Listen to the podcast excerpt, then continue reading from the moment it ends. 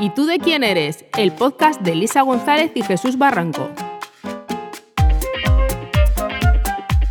Hola, hola, bienvenidas y bienvenidos al último episodio de esta temporada de ¿Y tú de quién eres? Hoy estamos muy bien acompañados por una persona que si bien no ha nacido en la isla del Hierro, su corazón late al ritmo del tambor herreño desde hace ya unos años.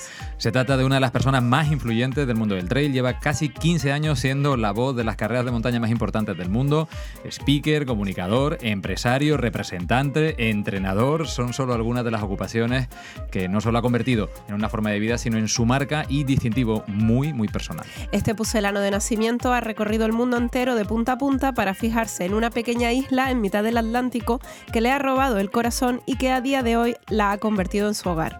Don José Antonio de Pablo, bienvenido. Hola. O mejor dicho, Depa. Hola, ¿qué tal? Oye, encantado aquí, qué bien se está, ¿no? Muy bien, ¿cómo estás? Yo encantado de venir aquí, así un poco decir, ¿qué hago yo? ¿Qué, qué, hace un chico como yo en un sitio como este, no? Pero bueno, aquí me habéis invitado y yo que soy muy agradecido, aquí me, aquí me tenéis. Así que, y encantado además, a mí va a ser complicado que me localice tu madre, ¿eh? Bueno, bueno, podemos mm. dar a lo mejor alguna pinceladita, seguro. A ver. Algo se puede hacer porque además aquí los dos estamos en igualdad de condiciones de no somos de la isla ninguno de los dos. Yo en todo caso me considero el reino de adopción, pero evidentemente también nacido fuera como, como tú, pero eso no quita que sea perfectamente posible ubicarte en la isla. Entonces, bueno, no te vamos a reconocer por la familia, ahí tienes toda la razón, eso está claro. Pero bueno, si yo soy el tío de la perilla, ¿a ti cómo te conoce la gente? ¿Cómo crees que te conoce o te identifica la gente en la isla? Yo creo que, aquí el tipo del sombrero o el, sí, el de la maratón del meridiano también, porque realmente eh, a mí se me puede conocer y yo conozco la isla gracias a la maratón del meridiano y gracias al, pues eso, el que da voces en la línea de meta, no sé, una cosa, el tipo raro del sombrero podría ser una... Ese tío que corre también por ahí, que te lo encuentras corriendo. ahora sí, ahora sí. Y tiene un sombrero. Sí, ayer no sé quién me dijo de, ah, una, sí, una persona ahí de transhierro, de tal, dice, no, no te conozco tal, dice, pero no paro de verte o con la bici o corriendo, pues bueno. ¿Será que cuando estoy aquí, que estoy un poco más ocioso, pues no paro de moverme de un lado para otro? La verdad es que sí. Momento branding, Jesús. Sí, que no falte un programa sin su branding. Hoy estamos aquí gracias a Esmiras Global Events, una empresa de Reña que desarrolla su actividad en eventos de sostenibilidad y turismo, sobre todo bueno, organización de eventos, planes de sostenibilidad para los mismos, guías de senderos, informes de deporte, cambio climático, actividades de turismo activo en general. De hecho, bueno, destacan cuestiones como desde el senderismo hasta la observación de estrellas, que a propósito hace unos meses me tocó estar de observación de estrellas con ellos aquí en el Golfo y fue una, una auténtica pasada. También es verdad que las actividades que hacen en el hierro, bueno, yo creo que el marco, el marco ya ayuda y esta empresa que, bueno, tiene entre muchas caras, algunas muy visibles, como el caso de Isa y Francis, que nos acompaña en el programa de hoy en, en ¿Y tú de quién eres? Así que le damos las gracias. Por supuesto que sí. Y nos van a permitir que también alarguemos en este último episodio el momento branding, porque ¿qué tenemos aquí, Jesús? Un libro, supongo, ¿verdad? Me supongo, bueno. Aquí tenemos las grandes liadas de la historia escrita por Jesús Barranco Reyes. ¿O oh, sorpresa quién es esta persona? Eh, desconozco, no tengo ningún tipo de contacto y con ese nombre probablemente nadie de provecho. Eso es bastante posible. Cuéntanos un poquito. Obviamente tú eres el escritor. Venga, no te pongas. Sí, vale. Eh, bueno, es un pequeño libro sobre anécdotas históricas, fundamentalmente desastres históricos contados con eh, un poquitito de mala leche, un poquitito de humor y de, y de acidez. Me encanta el momento de display que nos está proporcionando ahora mismo Elisa. Además, de hecho, me estaba acordando del libro casualmente cuando vi la camiseta que nos trae hoy Depa, maravillosa camiseta de The Trooper de Iron Maiden, porque el segundo capítulo trata de la carga de la eh, Brigada Ligera de Caballería en Balaclava, que precisamente inspira el poema que inspira la canción de Iron Maiden. Y lo que tenemos ahí es un brigadista británico con su casaquita y su Union Jack cargando por los campos de Crimea, así que muy oportuno. Y bueno, pues muy oportuno y que además también tenemos que decir que has estado promocionándolo, has estado de gira hace ahora estos últimos meses, ¿verdad? Sí, sí, me ha tocado mover un poquito por Canarias y la semana pasada, que es lo que fue un poco el colofón del periodo hasta ahora en, Madrid, la semana que viene estaremos en Gran Canaria, si hay alguien de Gran Canaria viéndonos, estaremos en la Feria del Libro el fin de semana firmando también. Pues muy bien. Muchas gracias por la, la promoción que se ha hecho a nivel de branding. Depa, vamos contigo. En 2015 aterrizas eh, por primera vez en la isla del Hierro, ¿verdad? Hasta ese momento, ¿qué es lo que sabías tú de, la isla? Pues mira, sí que sabía, porque mm, Miguel Eras. Miguel Eras fue mi, mm. mi primer contacto con la, con la isla del Hierro. Yo soy muy amigo de Miguel. Miguel venía aquí a correr, eh, también creo que vino dos veces a correr la maratón del Meridiano, pero cuando había era versión ultra. Este año vino a correr también la, la maratón, que desgraciadamente no, no pudo terminar pero eh, vino en versión ultra y me contaba de la isla, joder, vas a flipar, tío. Y me contaba una cosa de, de, las cuales yo creo que habéis hablado aquí el otro día, yo creo que en el último programa, con porque Miguel me decía, no, es una isla muy pequeña, no hay hoteles, la gente te aloja en sus casas. Y más o menos es un poco lo que, lo que comentabais, yo creo que en el último podcast con eh, ¿cómo se con, Iciar, con Iciar, que decía, sí, es que cuando vienes aquí al hierro, pues te encuentras que todo el mundo te ayuda, te dan una caja de papas o eh, te dejan piña, te dejan unos plátanos. Y Miguel me decía algo así, dice, es que lo flipas, dice, es como, no sé, es como nuestra Castilla, que realmente no hay mucha diferencia entre nuestra Castilla de hace 50 años, la que mm. vimos Miguel y yo de, de, chavales, o, y lo que es ahora el lo que es ahora el hierro. Y fue el primer contacto que yo tuve con el hierro. Y dije, joder, algún día tengo que ir a conocerlo. Nada más lejos de pensar de que iba a aterrizar aquí, y no solo realmente y físicamente, que hoy tengo, estoy recién aterrizado que está duro el suelo. Está duro el Tuviste un pequeño contratiempo, podemos decirlo también, ¿no? Pero bueno. Pequeño. Ningún depa ha sido maltratado en, el en la grabación de este programa, de todas formas. Tanteé un poquito el terreno por eh, las zonas altas de la isla y bueno. Se me fue, se me fue un poco las Entonces Miguel te comentó cómo era la isla y una vez llegas, ¿con qué te encuentras? ¿Te encuentras que lo que él te decía era...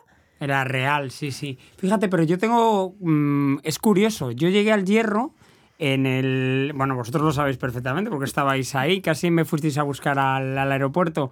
Eh, pero cuando aterricé en el hierro de verdad por primera vez, yo estuve años, no os lo vais a creer, y se lo puedo contar a ustedes también a los señores del hierro y a las señoras del hierro, yo estuve años y no me sacaron del golfo. O sea, yo vine aquí y me decían, ¿qué tal el hierro? Y yo, muy bien el hierro. Realmente, cuando venía a la maratón del meridiano, mi trayecto era desde el aeropuerto sin parar en ningún otro sitio, me traían a frontera, en frontera hacía mi vida como mucho al Pozo de la Salud y vuelta. Otra voy por aquí, nada, pues es lo que Sabinos al Pozo de la Salud, pero no tenía coche, me movía pues con vosotros, muchas veces contigo, Lisa, y con Víctor, y, poco más. Claro, aclaramos que venías a trabajar, venías también para, para, lo que era la, la maratón del meridiano, entonces conociste principalmente el Golfo por el trayecto de, la maratón.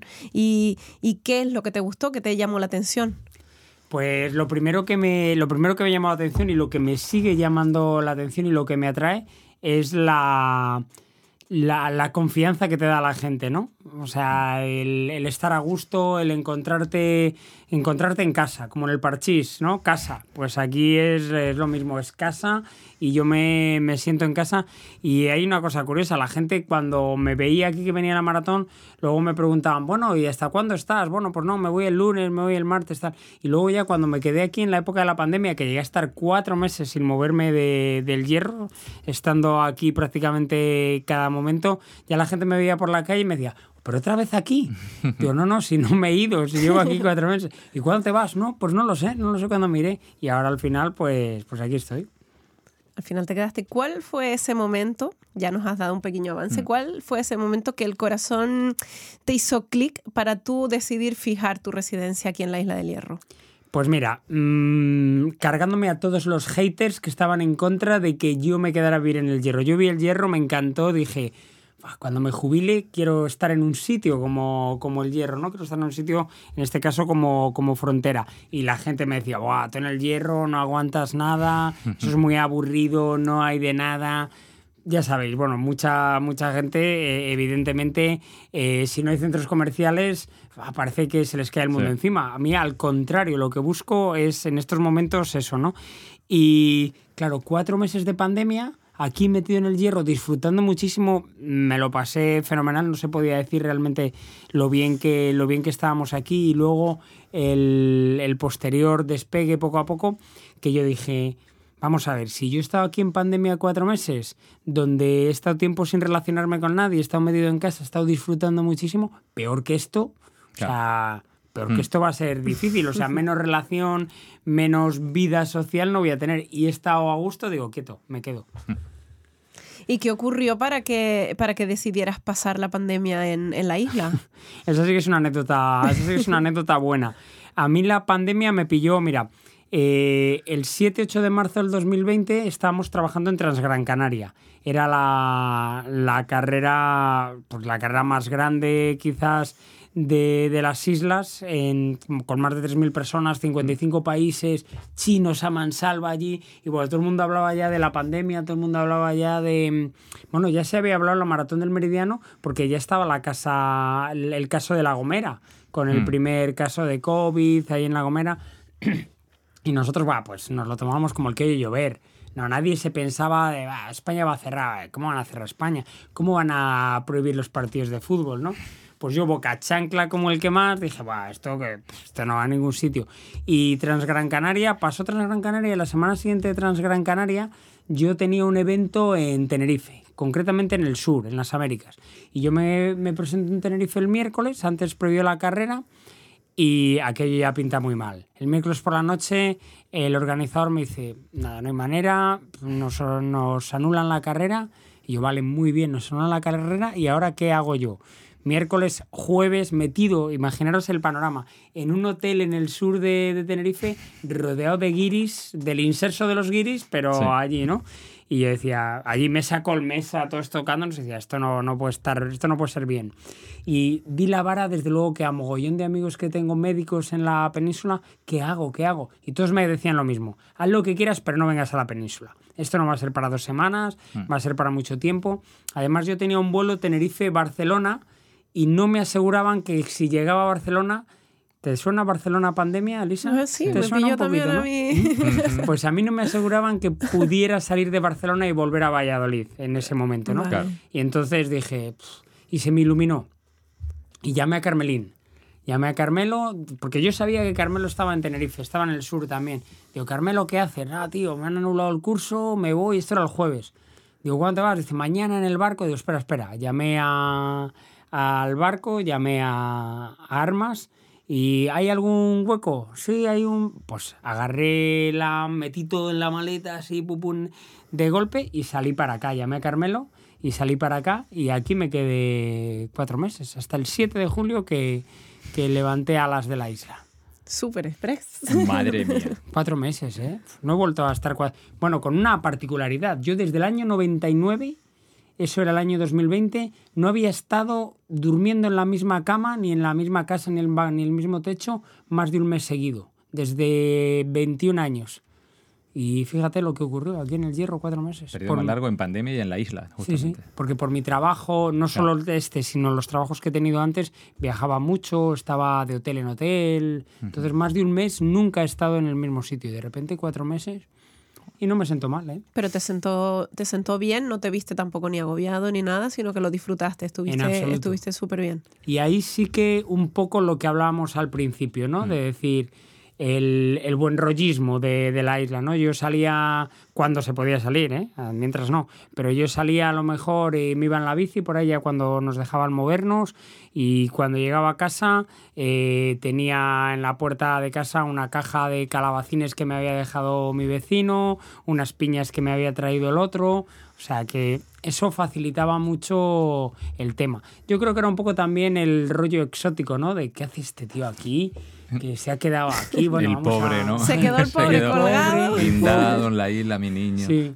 Y yo no era famoso como Candela Peña, que estaba haciendo todo el rato movidas con la resistencia y tal. Mira, si hubierais existido vosotros en aquella época, hubiéramos hecho Ya movidas hecho ahí. algo, claro, sí. Como Broncano con la resistencia, que hablaba con la Candela, que estaba allí. Mm. Online, cantando y cosas Ahí, bueno, sí. pues nada, estuvimos bien, estuvimos a gusto.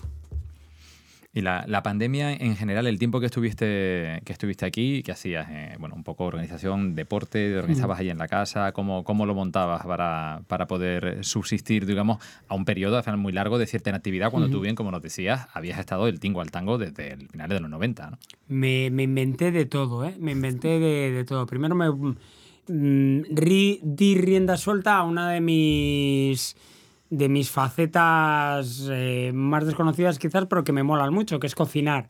Entonces me, me ponía a cocinar, hacía cositas y eso. Y bueno, para mí, solo, para mí solo todo el rato, pero lo disfruté mucho cocinando. Luego mm, no dije que no a nada. O mm. sea, me refiero, dentro de mi trabajo no facturé nada. Es verdad que fue, a nivel económico, fue una época complicada, porque si yo al año hago unos 40, 45 eventos más o menos al año, en el año 2020 hice tres. O sea, fue una, una caída muy, muy fuerte. Y, y yo en esos días no decía que no a nada y ¿Qué, qué, me refiero con esto? Pues me llamaba el organizador de una carrera de México. Oye, Depa, que te hemos visto, ¿qué tal? ¿Nos podrías grabar un vídeo? ¿Podrías entrar en un podcast? Mm. Poder... O sea, he llegado a estar hablando con gente de Panamá o de Colombia o de México a las 3 de la mañana de aquí, en su horario, levantarme, ponerme en el sofá y como podía, mirando la cámara así, y hacer un, un live. Porque los lives se pusieron súper de moda. Pues yo hice tropecientos lives me, me situé muy bien ahí, me entretenía mucho, como había mm. mucho tiempo para descansar o para dormir y yo no, no, no suelo dormir mucho tampoco, pues me, me, ayudó mucho eso, el live, el contacto. Dije, bueno, quiero decir, estuve un poco ahí a lo que, a lo que la gente demandaba mm. y bueno, yo creo que me lo pasé bien y fue un buen aprendizaje también. Una cosa interesante lo que estás comentando antes, además, porque bueno, yo como eh, foráneo externo a la isla, eh, semi-asimilado también al territorio, que es verdad que hay mucha gente que viene y, bueno, viene en ocasiones atraído por lo que es el, paisaje, la isla, el territorio, la diversidad que tiene visual eh, la isla, pero que luego se quedan en muchas ocasiones por la gente, por el ambiente, por la sensación, esa, esa sensación de tranquilidad de estar en casa que tú comentabas antes, que yo creo que es que va más allá de una tranquilidad, es un confort de hogar casi, ¿no? En el sitio en el que estás que no se obtiene de forma sencilla en otros lugares y que por mucho yo creo, y eso es una pregunta que te hago, pedrada mía también, que la gente te dice, no, es que la isla ha cambiado, hay muchas cosas, que bueno, yo creo que todos los sitios han cambiado durante el tiempo y seguramente cuando nosotros llegamos aquí a principios de los 2000, la gente también sentía que había cambiado la isla frente a, décadas anteriores, pero yo creo que se sigue respirando un aire diferente en la isla frente a lo que se respira en, en otros lugares fuera. No sé cómo lo, cómo lo sientes. Sin, sin lugar a dudas, yo creo que el hecho diferenciador a ver, los paisajes no hay que descubrir nada, la isla mm. es muy bonita. O sea, cualquier persona que esté, por ejemplo, hoy viendo el atardecer en la, en la maceta o en los argos, en cualquiera de Charco Azul, por supuesto. El golfo, todo el golfo lo habéis, lo, tenéis loco, es que de verdad está el hombre eh, pero obsesionado con el arco. No, me, encanta, es verdad. Y, dices, bueno, ya salta a la vista, que es bonito. Mm. O sea, yo recuerdo la primera vez que, vino Roberto Eras aquí, eh, mm. que vino a la, a la Salmón. Roberto es el el ciclista, el hermano de Miguel, el ciclista que más vueltas a España ha ganado, ha ganado cuatro. Imagínate el bagaje que tiene que tener el Robert de, de haber corrido el Tour de Francia al lado de Lance Armstrong, ganó cuatro veces la Vuelta a España, estuvo en las, todas las mejores carreras del mundo y cuando llegó aquí miró para el risco para arriba y lo primero que me dijo aquella tarde, dice, vamos para arriba, vamos a subir. Digo, tío, pero que vamos a subir si acabas de llegar. No, no, venga, vamos. Y subimos todo Ginama para, para arriba hasta el arco de Ginama y flipaba. Y yo decía, wow, que es que Roberto Eras, o sea, mm. que es una eminencia entre el mundo del ciclismo, el mundo del deporte, que ha recorrido medio mundo y que está viendo esto así. Es lo primero que te entra por los ojos, mm. pero cuando pasas un tiempo, pues lo que te atrae es la, gente, el, modus vivendi de, aquí, del hierro. Yo te iba a preguntar, porque nos habías contado un poco lo que haces en tu día a día, lo que, lo que hacías durante la pandemia, pero aquí, cuando, cuando estás ya sin restricciones, ¿a qué dedicas más o menos tu, tu ¿A qué dedica el tiempo libre? Efectivamente. ¿Quieres libre? Pues tengo poco tiempo libre. Mm, vale. Tengo poco tiempo libre. pero no quiere decir que esté trabajando mucho, sino porque no me gusta tener tiempo libre. O sea, ya me gusta eh, quedarme las cosas como muy marcadas. Pues hoy, por ejemplo, he salido a entrenar, he quedado para entrenar, a las ocho y media ya estaba corriendo por el monte, a las once y media había vuelto, he tenido que ir al centro de salud, he socializado en el centro de salud, he conocido a Isabel, que trabaja en el centro de salud, que vive en mm. Sabinosa, que su hijo pinta, bueno, pues ves, así un poquito, un poquito todo. Y luego siempre le dedico, pues, lo bueno que tiene mi curro es que le puedo dedicar horas a las 10 de la mañana, a las 12 o a las 12 de la noche. Y sí, siempre saco mi tiempo para, para, estar con el ordenador, para estar respondiendo correos, para estar conectado. Y eso es a lo que me dedico, a hacer deporte, a hacer vida social a dormir más de lo que duermo normalmente porque por mi trabajo a veces pues entre viajes y sobre todo carreras que a veces que las carreras empiezan a horas señores vamos a cambiar un poquito esto que es eso de que una carrera empieza a las 6 de la mañana y me tengo que levantar yo a las 4 qué, qué vergüenza hombre por, favor, Esas horas no no la gente de bien no no está en la calle ah, Tenía que haber elegido otro deporte, ¿verdad? También. Fútbol, no corren nada, no juegan a las 6 de la mañana, pues sí. pero he elegido el que me gusta. Es lo que tiene. Es un fallo eso en mi vida. Muchas veces me he dejado guiar por lo que me gusta, casi siempre, en todo momento. Me he dejado guiar más por lo que me gusta que por lo que es más interesante. No por lo que me interesa, sino por lo que es más interesante. Pero me va bien. Es decir, no parece tampoco mal camino. No, no, no, me va mal. ¿Con qué soñaba Adepa de pequeño? Ahí va. Mira, pues sí, voy a, mm, voy a decirlo porque siempre me ha encantado hacer deporte, siempre me ha gustado mucho la, la vida activa es verdad que en mi familia, pues la gente me podía decir, eh, ¿ha habido algún contacto con el deporte en tu familia? No, no ha habido ningún, ningún contacto. Nadie de mi familia hacía deporte en ningún momento, ni mi padre, ni mi madre, ni nadie, nadie cercano. Pero yo de pequeño soñaba con ser periodista. No soy periodista. Eh, no, no pude estudiar la, la carrera en Valladolid, donde yo vivía. No había periodismo. Yo nunca he sido un estudiante brillante, por lo tanto mis padres hicieron muy bien y no, me pagaron una carrera fuera de Valladolid, hicieron muy bien porque era un desastre estudiando, hasta que luego ya me puse las pilas un poquito, pero soñaba con ser periodista y fíjate, los más viejos del lugar se van a acordar probablemente de una serie que había en televisión española, en la 1, mm. no en la UHF, sino no en, la UHF, no, en la 1, sí, en la primera era la primera y la segunda que se llamaba UHF porque no había otra cosa. Y había una serie que se llamaba Lou Grant, que era una redacción de periodistas. Lou Grant era el director y había una serie de personajes ahí. Y a mí me encantaba la vida en la redacción. Y, y yo dije, va, pues yo quiero ser periodista. Y bueno, mm, ahora por suerte, desde el año 2005 ejerzo de periodista. No soy periodista, pero trabajo en medios de comunicación, en prensa eh, bueno, ahora es digital, pero también tenemos print, también tenemos versión en la revista Trail Run. Y durante, desde el año 2005 empecé a trabajar, estuve en una redacción trabajando 2007, 2008, 2009, luego volví a la redacción y en ese periodo vi cómo trabajaba una redacción.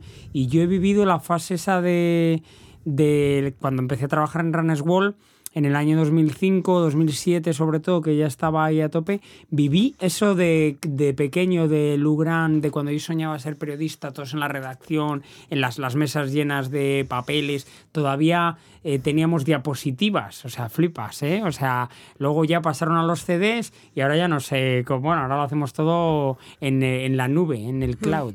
Pues teníamos diapositivas para ver la diapositiva, venga, hay que meter esta foto.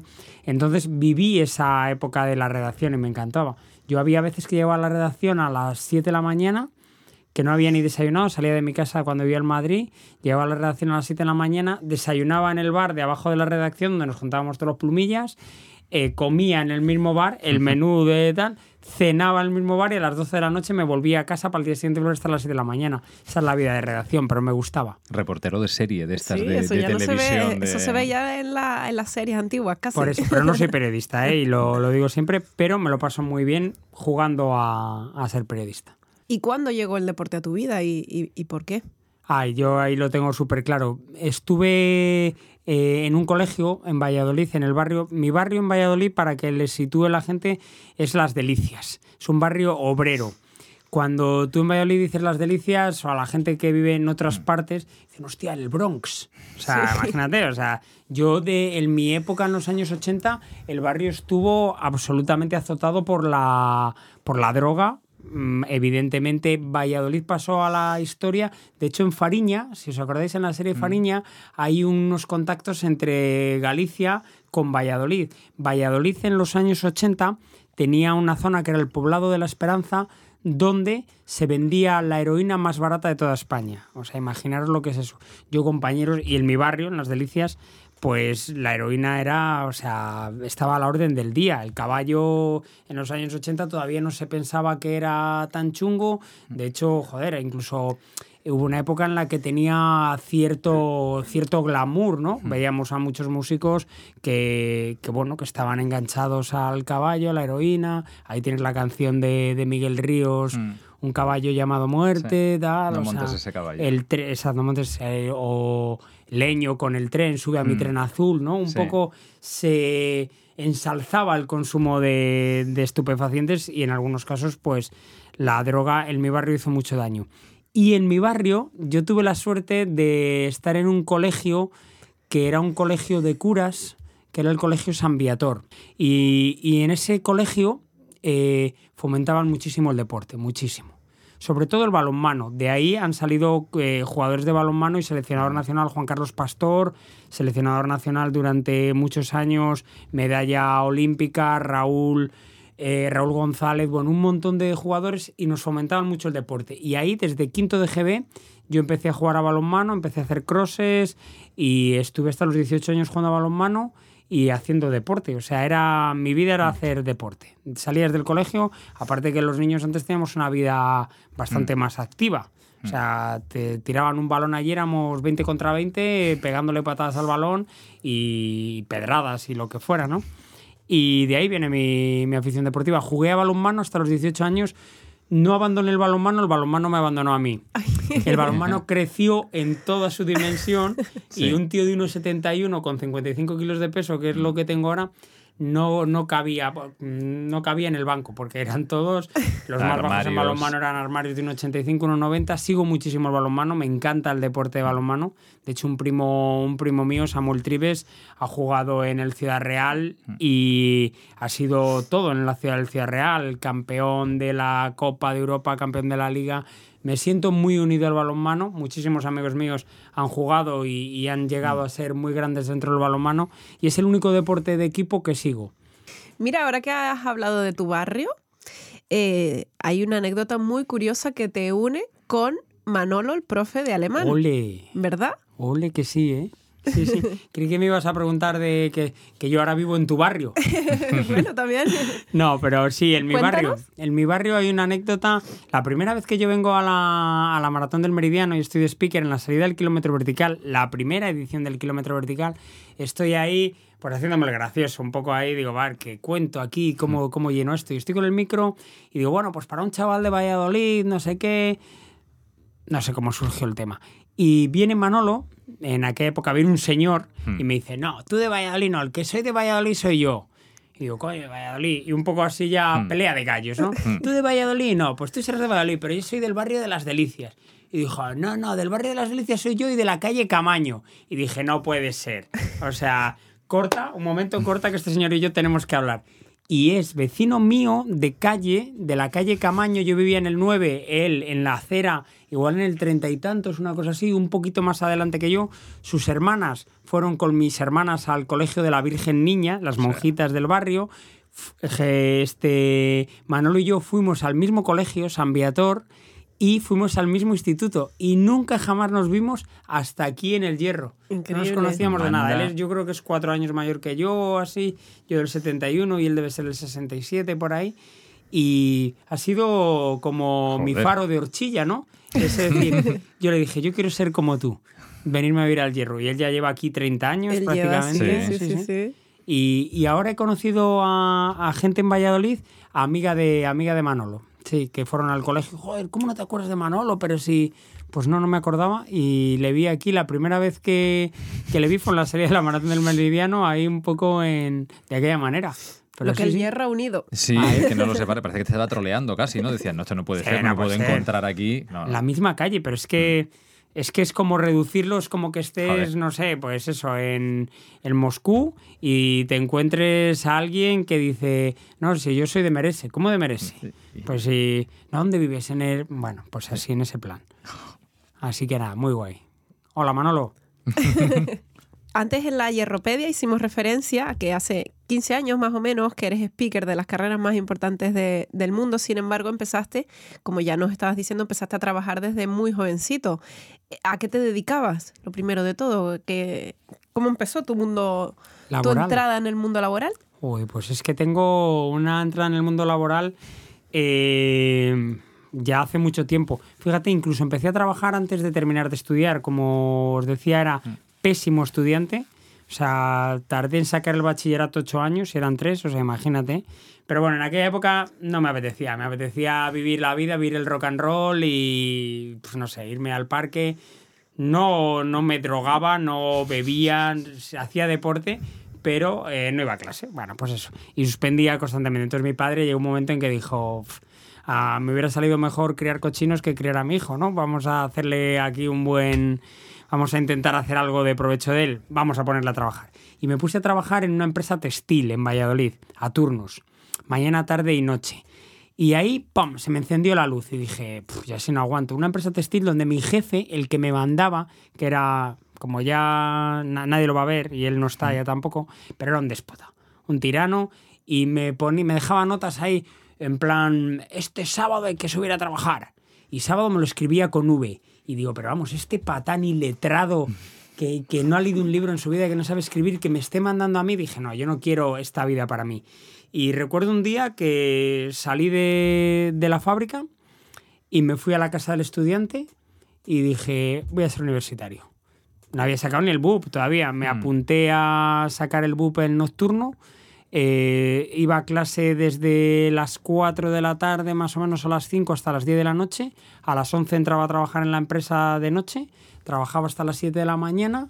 Dormía más o menos hasta las 11. Entrenaba y así saqué el BUP y así saqué el COU.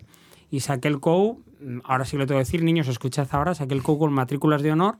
La, la EBAU, que ahora se llama EBAU, porque antes se llamaba la selectividad, que está muy reciente, eh, subí nota en la EBAU y pude estudiar una carrera que se llama logopedia en la Facultad de Medicina de Valladolid. Yo soy logopeda de formación, no, no lo he utilizado para otros que no sea yo para hablar nunca pero no me arrepiento de nada. Creo que hay que estudiar, una, hay que estudiar algo.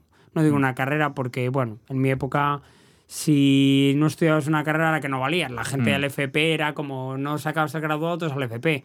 Y ojo, ahora compañeros míos que no sacaron el graduado y que estaban desechados ya para la vida social, son electricistas, son fontaneros, son carpinteros y se ganan la vida mejor que Messi, vamos, o sea que es así. Pero, pero así fue mi primer contacto con el mundo laboral. Hubo por medio un servicio militar, la puta mili, las historias de... leíamos el jueves las historias de la puta mili. Y luego cuando, cuando volví, pues nada, rápidamente empecé a moverme más y en el año 99 entré a trabajar en Michelin. Y esa ha sido una, una de las etapas a nivel profesional más importantes para mí también. En una gran multinacional, eh, con un puesto ya llegué a tener puestos de cierta relevancia. Y bueno, pues luego empezó la vida hippie, así de los viajes de aquí. El Michelin ya viajaba mucho, pero viajaba de traje y corbata, ¿eh? con mi coche de empresa, traje y corbata, elegantito. Y luego, pues nada, yo no, aquello no estaba hecho para mí, pero he de reconocer que guardo muchísimos buenos amigos de la época de Michelin, me trataron súper bien, es una empresa que cuida mucho, incluso ahora en la bici o en la moto me cuesta mucho no llevar neumáticos Michelin. A ver si me pues, patrocina Además, enlace, ¿no? enlace perfecto porque tuvimos a una invitada con Estrella Michelin ah. en el anterior podcast. y bueno, Os cuento algo de la Estrella Michelin, que no le preguntasteis a Alicia. ¿Cómo se dan las estrellas Michelin? Cuenta, cuenta. ¿Quién aparece por ahí?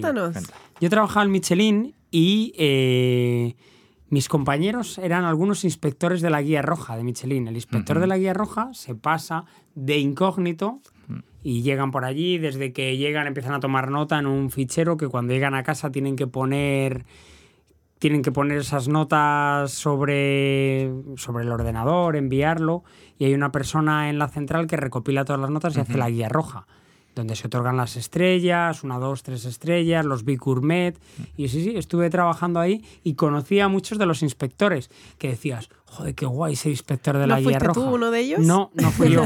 yo con mi vegetarianismo lo tenía complicado, no sé qué sacaran una guía verde en vez de la guía roja. ojo podría ser una opción, mira, a ver, ¿eh? Y nos contabas antes, Depa, que, que estuviste trabajando en esas redacciones de, de, periódicos. ¿Cómo pasas de trabajar en Michelin a, a, tu parte también importante en tu vida de comunicador? Pues mira, en el 2005 yo empecé a trabajar con una revista en España que se llama Runner's World, que es una cabecera que viene de Estados Unidos, era la cabecera del running más importante del mundo. El running en los años 2000 empieza a despegar, o sea, hasta ese momento incluso se llamaba footing, salía mm. la gente a correr en chándal por la calle, pero venía el running ya desde Estados Unidos disparado y Runner's Wall pues fue la revista que aterrizó aquí en España y a mí me gustaba siempre mucho escribir. Yo he leído mucho y me gusta mucho escribir, juntar letras, que es lo que a lo que me dedico no como tú. Que, no, no, juntar letras, lo mismo. No, no, no la líes. Que va, que va. bueno, pues a mí me gustaba juntar letras y entré en contacto con la gente de la redacción de Runners World. En aquella época el director era Martin Fitz, mm. campeón del claro. mundo de maratón, o sea, una eminencia absoluta. Y, mm, y, nada, me ofrecieron hacer crónicas que hacía. Yo iba a una carrera, corría los fines de semana, carreras populares y tal. Iba a una carrera y luego el lunes escribía la crónica. Fijaros, ¿eh? parecía que estamos hablando de la Edad Media. Escribía la crónica en el ordenador, conseguía una foto, pasaba las clasificaciones y eso se publicaba un mes más tarde. O sea, y la peña Madre estaba de encantada de comprar la revista para ver su nombre un mes más tarde para ver su nombre, para ver su clasificación, para ver su foto, para leer mi crónica.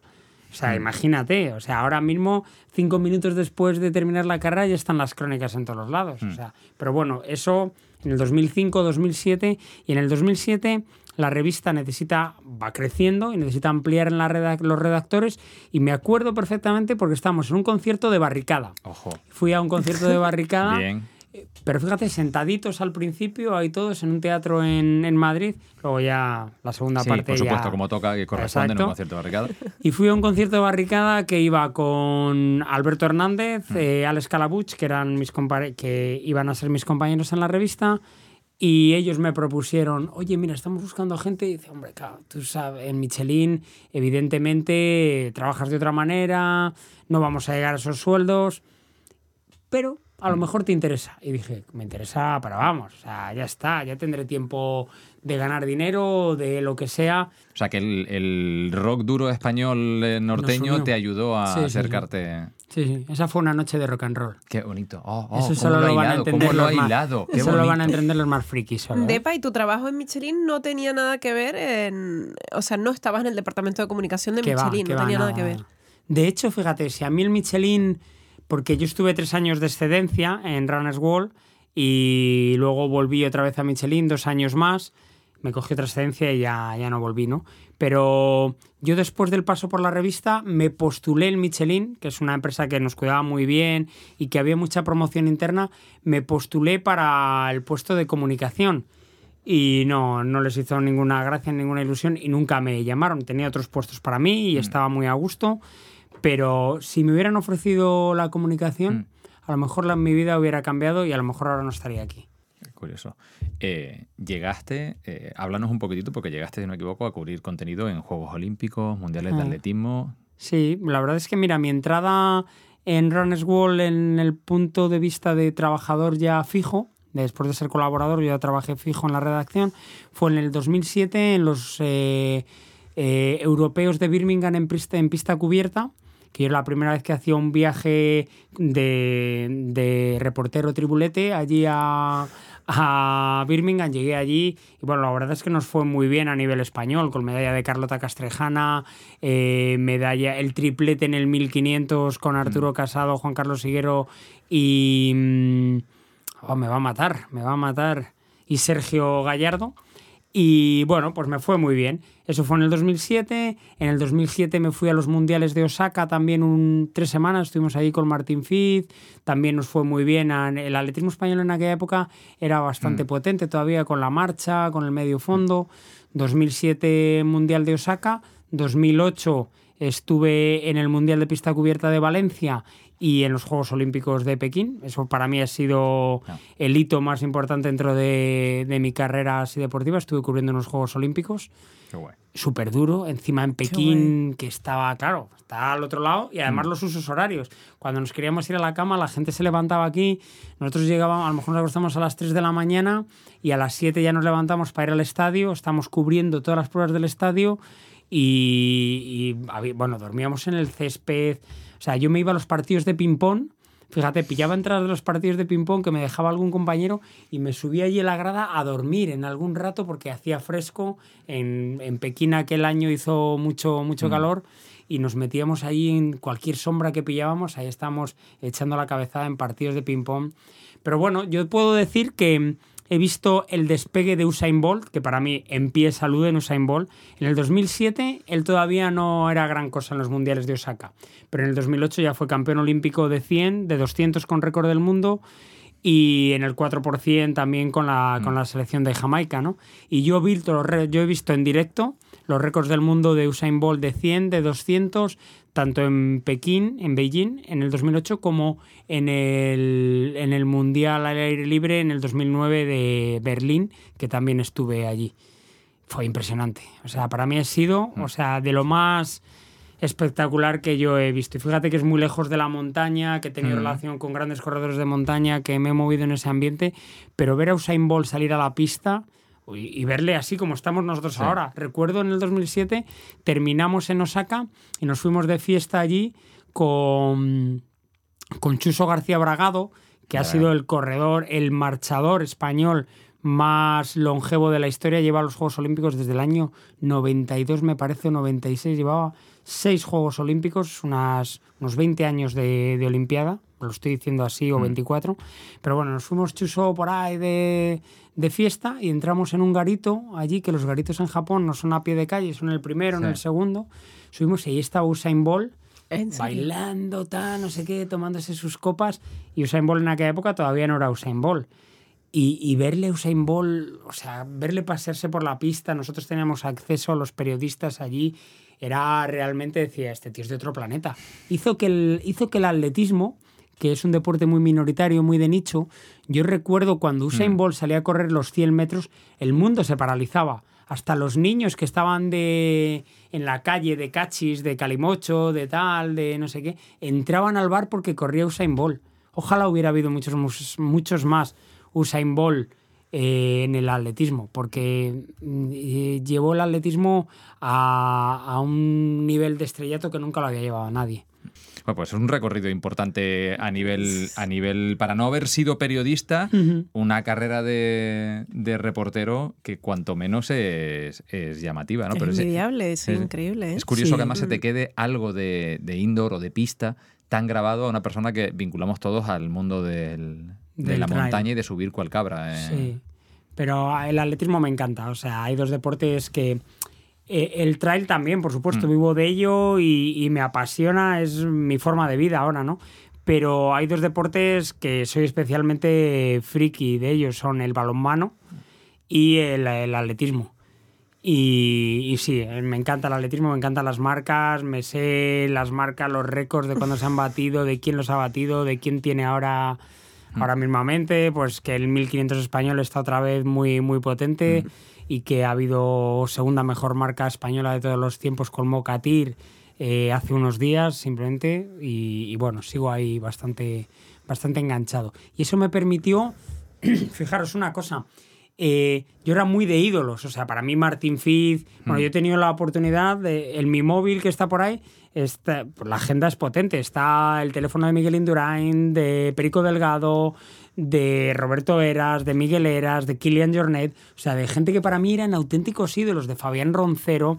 Y el periodismo y estar en ese núcleo me llevó a desmitificar un poco a la gente y a decir, coño, si somos gente normal hmm. todos y súper buena gente. Y fijaros, un, un, aprendizaje que he tenido los más grandes, o sea, un Martin Fitz, un Perico Delgado, eh, gente así que lo han sido todos. O sea, Perico Delgado, que tú pasabas en bici en cualquier sitio en los 80, en los 90 por España y el, paisano del pueblo decía, ¡Ale Perico! Pues Perico Delgado es un tío normal, es un tío como nosotros, que salía a montar en bici, que, que era campeón del mundo, bueno, campeón del Tour de ganador del Tour de Francia, o un tío como Martín Fitz, campeón del mundo, Fabián Roncero, mm. el mejor maratoniano que, que ha tenido España en mucho tiempo y, salían contigo de la forma más normal. Y luego te encontrabas al campeón de tu barrio que era un insoportable. ¿A quién le has empatado tú, tío? O sea, yo me encontraba con, con gente que salía a correr conmigo y que a lo mejor eh, en el kilómetro uno ya iban tirando a ver si me dejaban.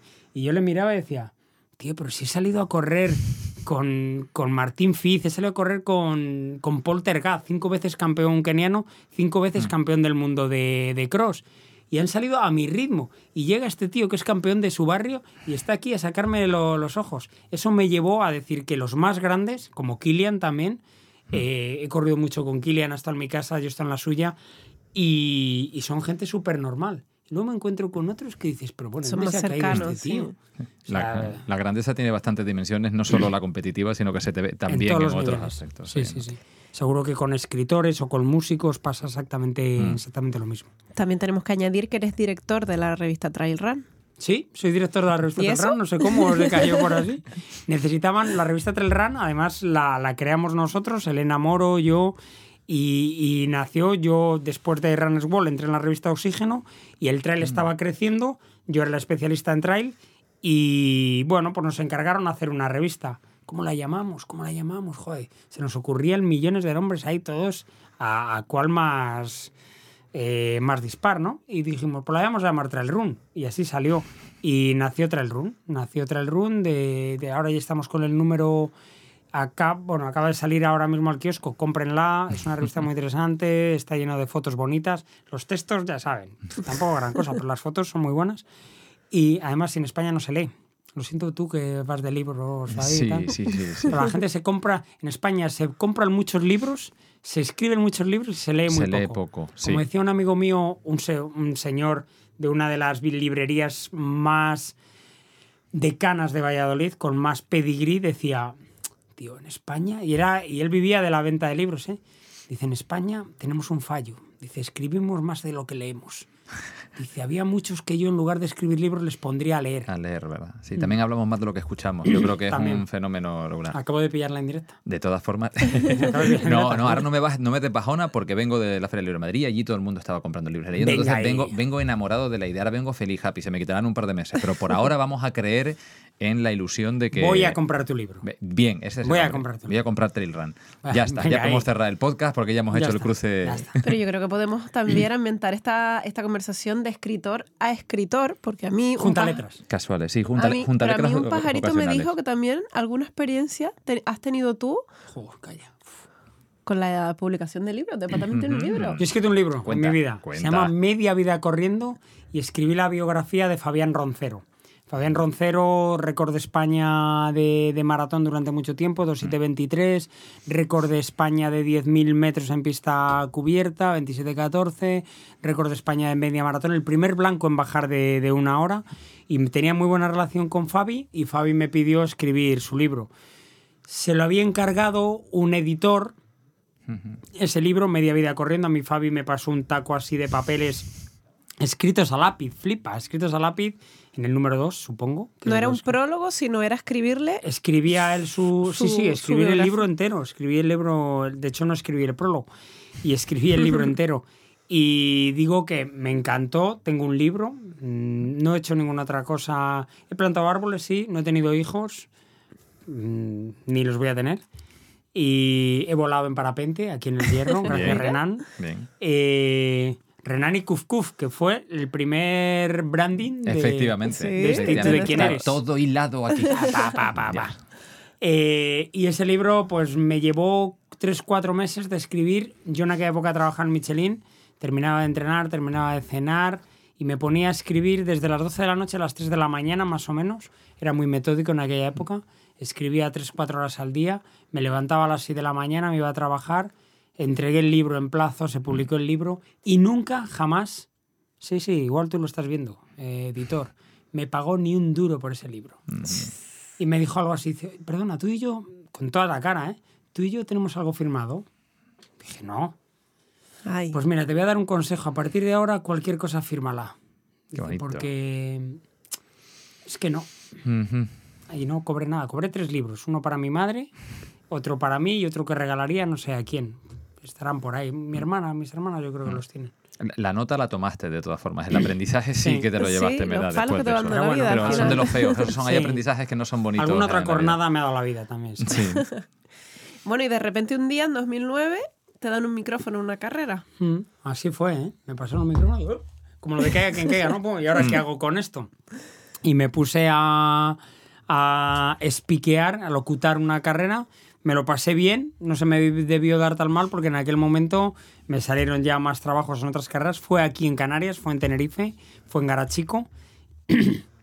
Y así surgió el tema. Al principio lo hacía con carreras de amigos, simplemente iba porque me pagaban el viaje y estaba allí, me lo pasaba bien. Yo tenía mi otro trabajo, pero cuando llegó el momento ya en que decidí dedicarme profesionalmente a esto, pues surgió así. Creo que tuve mucha suerte. Estuve en el momento preciso, en el lugar perfecto y surgió eso. En aquel momento los speakers no tenían tampoco el peso que, que tienen ahora. Mm. Yo me creé una imagen, un estilo que se fue creando poquito a poco y ahora mismo pues es mi, mi dedicación principal y bueno, pues no me va, no me va mal y sobre todo me lo paso bien y me ha permitido conocer muchos sitios como el Hierro. o sea, es una pregunta, lo que estás comentando, es tu dedicación principal, ¿no? Eh, te tiene que haber pasado que alguien te haya preguntado a qué te dedicas, porque es que eh, no tiene que ser fácil de explicar porque además has hecho un montón de cosas como las estabas contando y yo me imagino que a la gente a veces les cuesta también entender exactamente cuál es tu rol, por qué estás en unos sitios, en otros. Si tuvieras que explicarlo tú aquí hoy exactamente, eh, ¿cuál es tu ocupación? ¿no? ¿Cuál es eh, el rol que desempeñas hoy en día? Bueno, pues soy animador en, carreras, fundamentalmente en carreras de montaña. El 99% son carreras de montaña, algo, algún trialón, algún Ironman, alguna carrera de asfalto pero el 99% son carreras de, montaña por todo el mundo. Vengo a hacer al año unas 40, 42 carreras. Y me dedico a eso, a animar y a ser un poco la voz de, algunas carreras importantes a nivel internacional. Es a lo, que, a lo que me dedico. La verdad es que no se me ha dado mal la, la, cosa, no solo dentro del mundo de la animación, sino dentro del mundo del periodismo también, que yo era mi sueño, como ya te he dicho antes y vivir del deporte. Yo soy un profesional del deporte, pero mm, de aquella manera. Yo he sido muy malo toda mi vida en el deporte, es que no he ganado nada. En el balonmano, con lo bajito que era y tal, era el último en sacar, ahí nunca era titular, me sacaban ahí un rato, pero le he puesto mucha pasión a todo lo que he hecho. Y corriendo igual, le he puesto mucha pasión. Jugaba a ser atleta, de hecho todavía juego a ser atleta. Ahí me verán en el canal pasar de un lado para otro, la gente que dirá, este chaval, ¿qué hace aquí de un lado para otro?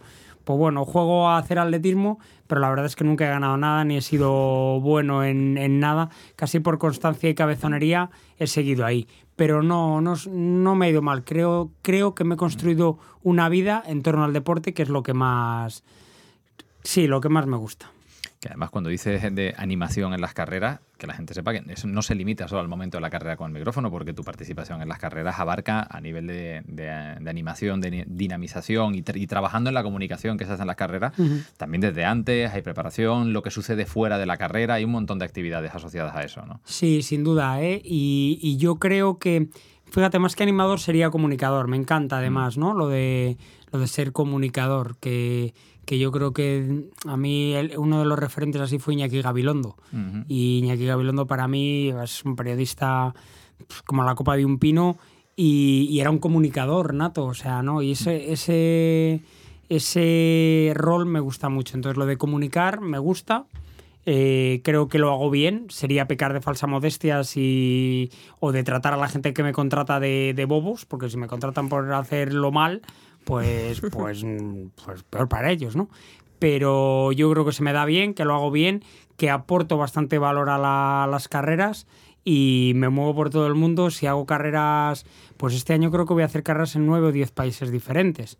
Entonces, teniendo la limitación del idioma que, tengo, mm. que fuera de, del habla hispana, solo trabajo en Brasil, Portugal y Francia, que más o menos eh, controlo un poco, pero luego estoy en Ecuador, en Argentina, en Panamá, Colombia, Perú, he estado en un montón de sitios, ¿no? Brasil este año por primera vez también, eh, Ecuador, Argentina, o sea, México, mm. pues yo creo que lo hago bien. Y, he creado y he construido toda esa figura del comunicador, no yo solo, porque detrás de, de mí, al final, lo del Deparrunner, eso que, pues es una empresa, Deparrunner SL, mm. es una empresa que, que no solo nos dedicamos a la comunicación dentro de las carreras, sino fuera, como tú muy bien dices. Mm. El antes, el después, llevamos un equipo de, corredores que se llama el Welder Project, auspiciado por Nike, por 226 y, y por Julvo.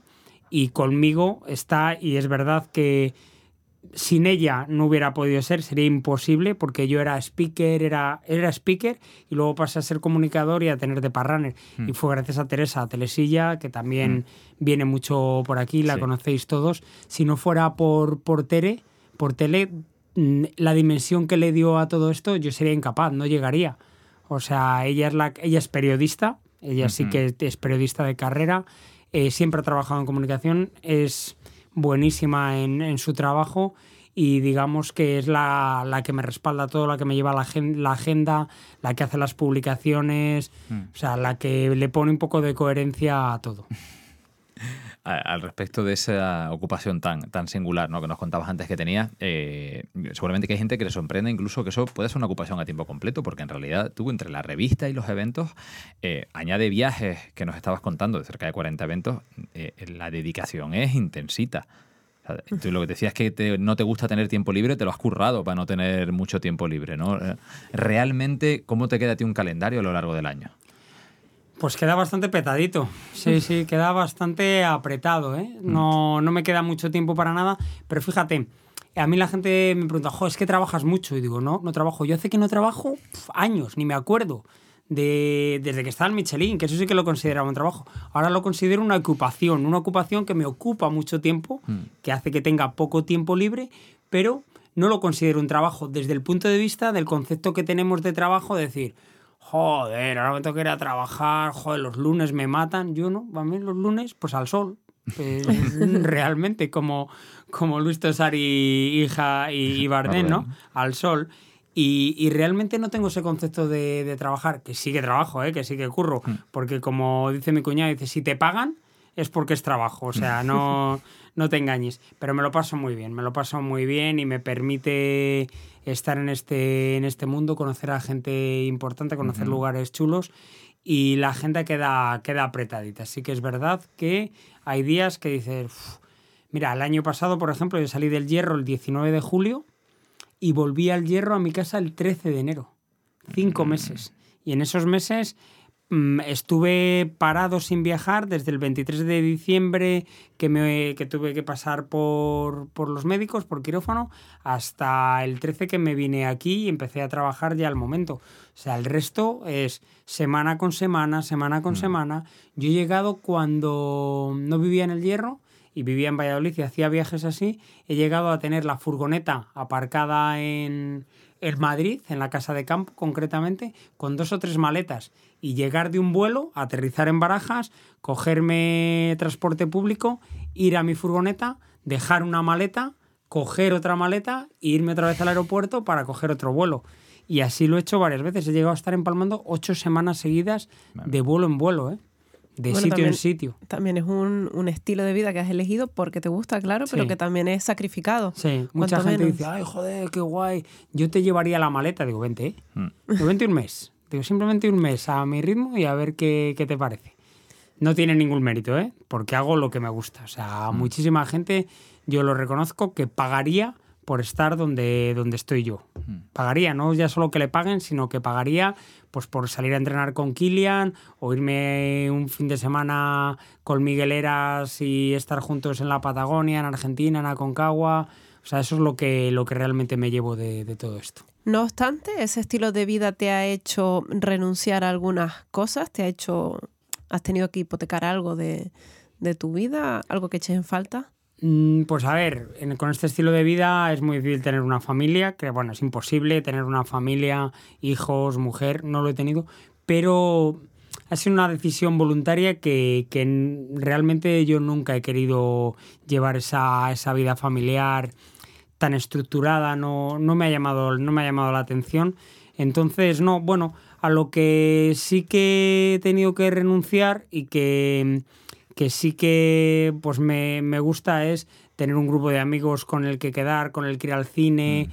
eh, con el que ir a tomar algo en los mismos sitios estable, pues eso sí que lo he ido perdiendo. Desgraciadamente, pues no conservo un grupo de amigos como tal, una cuadrilla, como dicen en Euskadi, mm. que, que, me permita, pues si llego a Valladolid, quedar con ellos, no, pues porque paso muchísimo tiempo fuera y la gente al final todos pues acabamos haciendo nuestra vida con, las personas más cercanas. Entonces yo cuando llego allí a veces tampoco me apetece socializar mucho, mm. me apetece estar en casa o irme a entrenar yo solo.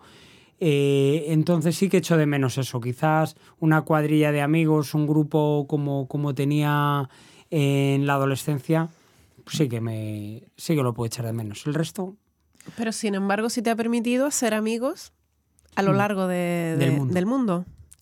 Yo ahora creo que puedo decir que levanto, el- ya no levanto el teléfono, que eso ya, ya no se levanta el teléfono, pero cojo el teléfono y marco determinados números y creo que podría vivir en 20 países diferentes en casas de amigos. Eh, decir, voy a Estados Unidos, sé que en Estados Unidos, si llamo a Dakota Jones, por ejemplo, que es un súper amigo que ha estado conmigo en mi casa, eh, me quedaría en su casa. Si voy a Argentina, tengo amigos en Argentina, en Chile, en Perú, en Ecuador, en, aquí en Francia, en Suiza, en Italia, en Rusia. Bueno, es otro tipo de cuadrilla, ¿no? La que te has hecho. Al final es otro tipo de relación, ¿no? Social Sí. que tienes. Son una red menos localizada, pero bueno, más difusa, Sí. más distante, pero oye, también. Sí, pero si llego a un sitio y llamo, suelo tener gente para tomar ese vino, tomar Mm. esa, esa cerveza o quedar para ir a entrenar. O Mm. suelo tener, suelo tener esa gente. Una cosa que sí que, que, bueno, yo creo que surge de todo lo que nos estás contando, de ese ritmo de vida que estás planteando a nivel de carreras, etcétera, eh, el tiempo que pasa afuera. ¿No te ha llegado a plantear en algún momento déjame cambiar de marcha, eh, suavizar un poco el ritmo, parar? ¿O realmente el cuerpo es que te pide esa intensidad? ¿O ambas cosas eh, son compatibles? Que es intentar parar, pero que el cuerpo te pida seguir. A ver, estoy en el hierro, Jesús. Vete, vete hilando un poquito. Sí, estoy en el que- hierro, tengo casi 52 años ya. Sí, a mí ya me apetece bajar una marcha y de hecho poco a poco lo, lo voy haciendo, voy reduciendo voy reduciendo mis presencias en carreras también porque hay más competencia, hay otros speakers, hay otros locutores que lo hacen súper bien, que tienen tan buenas relaciones y, y que yo creo que poco a poco pues tendrán que, que ir haciéndolo. Lo que no es normal es que yo con 60 años, y ya, ya me acerco así a los 60 años, eh, pues que con 60 años esté dando botes o saltos o con el sombrero y los pantalones de colores en una carrera. No me veo, sinceramente. No me veo. A lo mejor luego, a lo mejor tampoco me veía a los 50 como lo estoy haciendo, ¿no? Pero a los 60 años no me veo. Me veo a lo mejor sí, me veo relacionado con el mundo del deporte, sí que me veo relacionado con el mundo de las carreras, con el mundo de las marcas, asesoramientos, pero no me veo ya porque cansa, ¿eh? O sea, hay días que es que bajo a lo mejor si estoy 16 horas con un micro en una carrera y al día siguiente termino la carrera, a lo mejor termino a las 2 de la mañana que hemos recibido a los últimos, o a las 6 de la mañana, como pasa en Transgran Canaria, y bajo al día siguiente al buffet del hotel a desayunar y alguien se pone al lado mío, intenta hablar conmigo, intenta que encima sea amable, a veces le digo, perdona tío, pero es que me quiero sentar ahí, no quiero que me hable nadie, no quiero hablar nada. Digo, ¿a ti te duelen las piernas? De ayer correr, ¿no? Pues sí me duele la garganta, es que no te lo pueden imaginar. Y sí, es verdad que está guay, pero cansa, cansa. Sí, Claro. sí que es cansado. Y una persona que viaja tanto como tú, ¿cómo gestiona los tiempos muertos en aviones, aeropuertos? Ujú. ¿Qué haces? ¿Lees? ¿Juegas a las maquinitas? Sí. No, las maquinitas no, no juego mucho. Durante una época, gracias a ti y a, y a Víctor, mis tiempos muertos en los aeropuertos y en los aviones pasaban por los Lannister y, y por toda la saga de, Juego te- de Tronos. Te lo viste en, Me los vi en tres meses. en todos. tres meses. Todas las campañas, todas las temporadas, gracias a vuestros CDs. Que yo no había, no sabía ni que era un caminante blanco, no, no tenía ni idea, no había ido nunca. Juego de Tronos, ¿te sonaba? Te enganchó, Pero te nada, enganchó. me enganchó totalmente. eh. Bueno, y los tiempos muertos, fíjate, tengo una suerte muy grande. A veces en el avión no le no, no, recuerdo ni el despegue. Me quedo Mm. dormido antes de que, de que el avión despegue. Y antes lo pasaba mal. Recuerdo el primer viaje que hice pues a Pekín, a los Juegos Olímpicos, un viaje muy largo con escala. Ni lo recuerdo y no dormí nada. No dormí nada. Si en aquel momento tengo una katana, la lío parda. O sea, allí en el. Todo el mundo durmiendo, todo el mundo roncando, todo el mundo feliz. Y yo no dormí nada en 13 horas allí moviéndome por los pasillos. Odiaba al mundo. Digo, mira, ese durmiendo ahí, ¿qué hace? Y yo no puedo dormir. Y luego ya con el paso del tiempo mm, me quedo dormido, o sea, antes de despegar. Y me viene muy bien eso para recuperar fuerzas porque normalmente duermo, duermo poco. Y no suelo trabajar mucho en los aviones. No me gusta sacar el ordenador y ponerme a trabajar. Me gusta leer, intento leer. O aprovecho para limpiar la fototeca de- del iPhone. Me pongo ahí, este no, este no, este va fuera, fuera, fuera, y eso me sirve también. Eh, hablando de viajes, porque nos contabas ahora que si una videollamada del Everest, eh, de San Petersburgo, eh, ¿cuál es el sitio más raro en el que has estado? Hostia, el sitio más raro en el que, en el que he estado. Más raro, más exótico. Bueno, define. No sé, mira, eh, quizás el, el sitio, uno de los sitios que más me ha impactado de donde he estado ha sido África. Ah, eh, dentro, de, dentro de África he estado en varios países. Etiopía me impactó, me impactó mucho. Eh, el, África, el África negra, el, pues hombre, todos eh, que nos hemos criado en los años 80 también teníamos un concepto de Etiopía, eh, de las hambrunas, del cuerno de África, de Somalia, de toda esa zona. Y la verdad es que a mí Etiopía me, me impactó, me impactó mucho desde el punto de vista social, de no de cómo se vive, mm, que bueno, pues al final eh, es otro aprendizaje, porque cómo se vive, cosas que nosotros aquí diríamos, está viviendo en la ruina, pero está viviendo en la miseria. ¿Qué coño? Están viviendo pues su vida y están así y los niños sonríen, los niños van al colegio, los niños juegan, ríen y, y son igual de felices o más que algunos de, de nuestros niños que, que fijaros el, el índice de suicidio juvenil e infantil que hay en Europa que hay en España. Eso en Etiopía no hay, ¿eh? Entonces, la felicidad no es solo por lo que tienes, sino por lo que eres, por la gente de la que te rodeas. Y es una frase hecha, ¿no? No, no siempre es más feliz el que más tiene, sino a lo mejor el que se conforma de alguna manera con, con lo que tiene. A mí Etiopía me, me impactó Te bastante, impactó. sí. Depa, ¿qué dirías tú que es lo mejor de tu trabajo? La gente, el sí, está, está claro. El conocer gente y relacionarme con gente de, de muchos países diferentes, de muchas culturas diferentes y ver al final que todos somos iguales. ¿Y lo peor? Mm, lo peor, pues la gente también, que a veces, sí, sí, que a veces hay gente que, bueno, que pues como en todos los mundillos pasa, pues que no te apetece estar con ellos, hay gente que es mala, porque hay gente que, que es mala, y gente que no suma nada, no aporta, y, y gente que en algunas ocasiones pues están ahí, les vas viendo que, que no buscan más que el interés propio y, y a veces hacer daño. Madre mía. Bueno, vamos a hablar. Te voy a hacer una pregunta ahora ya un poco más, más encaminada al futuro y no tanto a lo que hemos hablado ahora de todo lo que has vivido hasta el momento, porque ¿qué planes tienes, eh, Depa, a corto plazo ahora mismo y, y a largo incluso dentro de- del ámbito profesional y de vida? Bueno, a corto plazo os lo he dicho un poquito. Mi, mi idea es ir levantando un poco el pie. Me apetece pasar más tiempo en el hierro. De hecho, este año tengo escapadas prácticamente que a lo mejor tengo una semana, como en este caso, y me vengo al hierro cuando pues me podría haber quedado perfectamente en la península, pero me apetece estar aquí, me apetece pasar más tiempo, más tiempo aquí. Eso a corto plazo es como digamos mi, mi objetivo, ¿no? Mi el, el azimut ahí al que, al que me gustaría, me gustaría llegar. Y, y a largo plazo mm, no me lo planteo. Es que, no, pero no me lo planteo no por, no por echar balones fuera, ¿eh? ni, ni, ni no tener una respuesta, sino porque es que para mí el largo plazo no existe. O sea, no soy largoplacista para nada. Soy carpe diem soy hacer lo que me apetece en cada momento y uno de los lemas es haz lo que te apetezca, como hemos dicho antes, haz lo que te llene y sobre todo haz algo para que mm, no hagas daño a la gente, es decir, no pases por la vida y que te recuerden como menudo cabrón era este tío. No, eso no.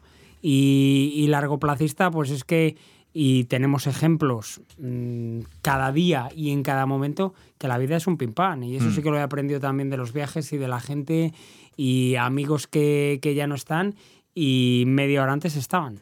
Sí. Es así. ¿Y el Depa del futuro se ve jubilado en el hierro con su huertita, haciendo su vino?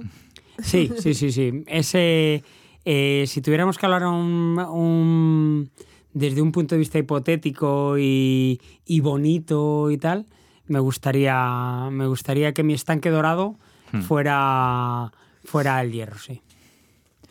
Eh, te iba a preguntar de- sobre algún talento que, que tuvieras y que la gente no conozca, pero no te vamos a permitir decir la cocina porque ya nos has aventurado antes que una de tus aficiones es, es esa.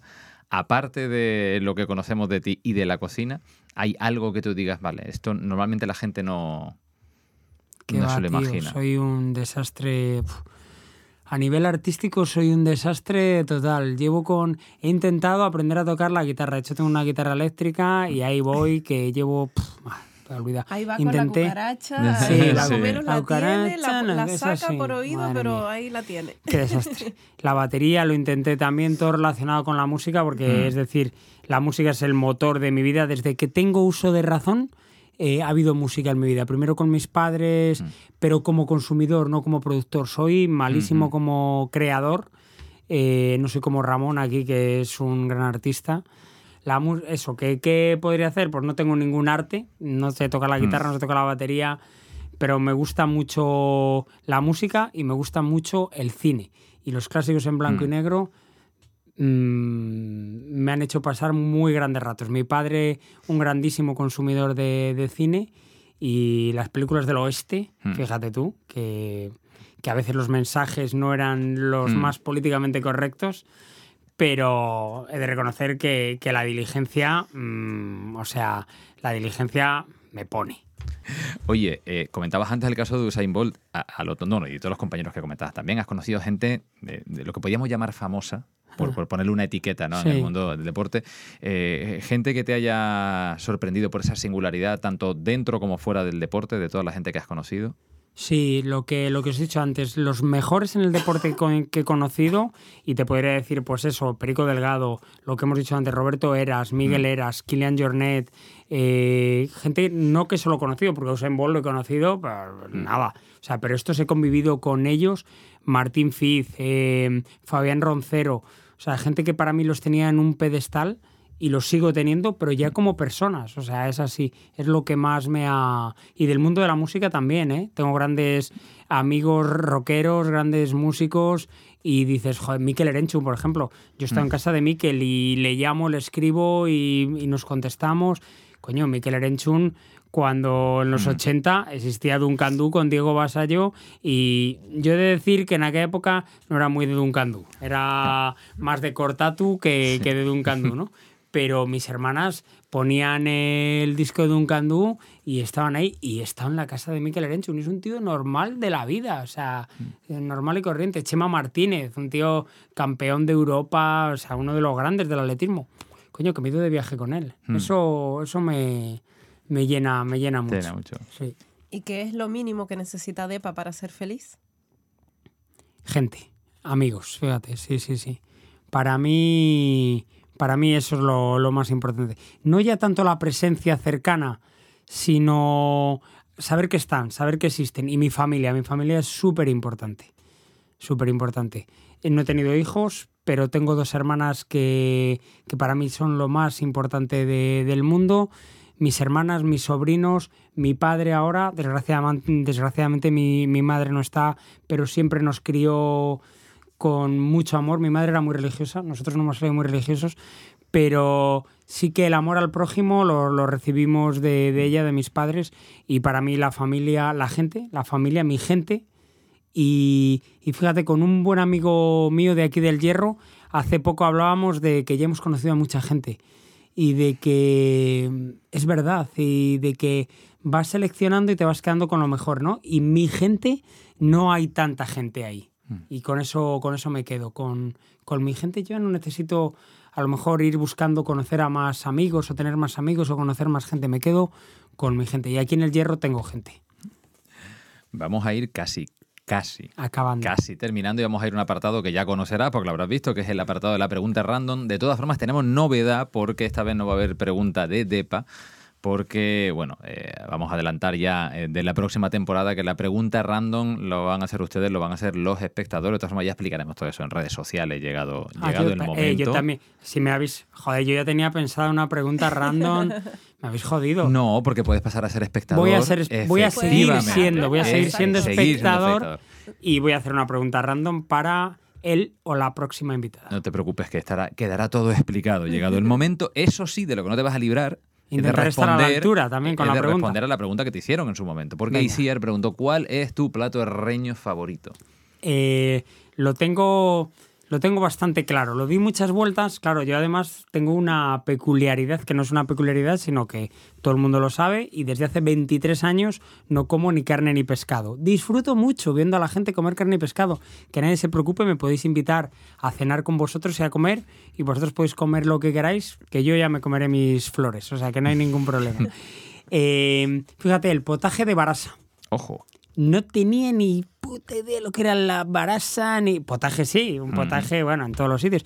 Y lo que es la gente en el hierro, lo que son los amigos y lo que es la familia. Julio, el de la Rambla, que es el hijo de Elvira y el hermano de Elvira también, eh, me invitó una vez a un potaje de barasa que hizo Elvira, su madre. Y dije, pero qué coño es esto tan bueno. Pero qué maravilla. Pero qué es esto, la barasa, ¿no? Pues me, me gustó, me gustó mucho. Y además, pues ves, entronca un poco con lo que es eh, Sí. con lo que es el hierro, con la gente, con invitarte a tu casa, con llevarte, oye, he hecho. Elisa, he hecho caldo queso. Eh, Tienes que venir a poner el caldo queso de, de Elisa.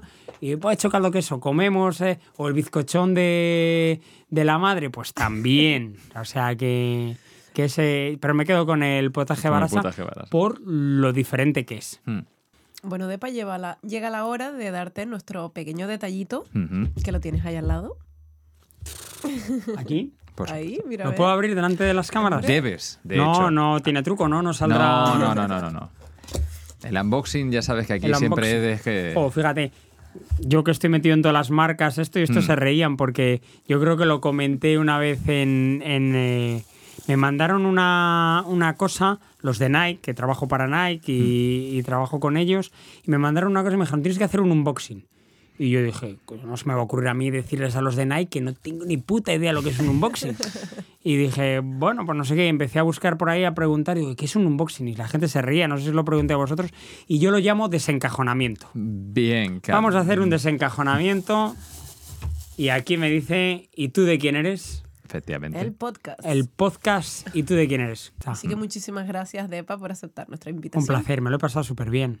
Bueno, ¿Y ya se ha acabado? Sí, con esto prácticamente lo vamos a ir cerrando porque vamos a agradecer, aparte de haberte tenido aquí con una camiseta de The Trooper que por primera vez vemos en la isla, que esto es algo que no es normal, me hace casi, casi, casi perdonar lo del Señor de los Anillos, ya hablaremos luego. Tenemos que dar las gracias también a Esmiras, a Esmiras Global Events, patrocinador del eh, episodio de hoy, del capítulo de hoy de, de ¿Y tú de quién eres? Y bueno, Y no podemos terminar la temporada sin agradecer también a todos ustedes que han estado ahí detrás, viéndonos y escuchándonos. Muchísimas gracias por el apoyo, por los comentarios, por las palabras tan bonitas que han tenido hacia nosotros, por pararnos incluso por la calle, Ujú. ¿verdad? A felicitarnos. Gracias de corazón. Eh, señalar de todas formas, para no liarnos, que esto no es un adiós, es un hasta luego, ¿vale? Estamos acabando la primera temporada, volvemos en octubre. Eso sí, mientras tanto, si nos estás viendo en YouTube, ya sabes, déjanos un like, te suscribes, le das a la campanita, nos puedes seguir también en Spotify, igual que el resto de plataformas que tenemos a tu disposición con el mundo del podcast. Y bueno, síguenos en nuestras redes sociales y puedes dejar algún comentario para eh, indicarnos lo que te ha gustado, lo que no te ha gustado, si quieres trasladarnos alguna pregunta para el futuro. Y ahí estamos a tu disposición y nos vemos en octubre. Y nosotros les deseamos que pasen un feliz verano y nos vemos el primer domingo de octubre en un nuevo episodio de ¿Y tú de quién eres?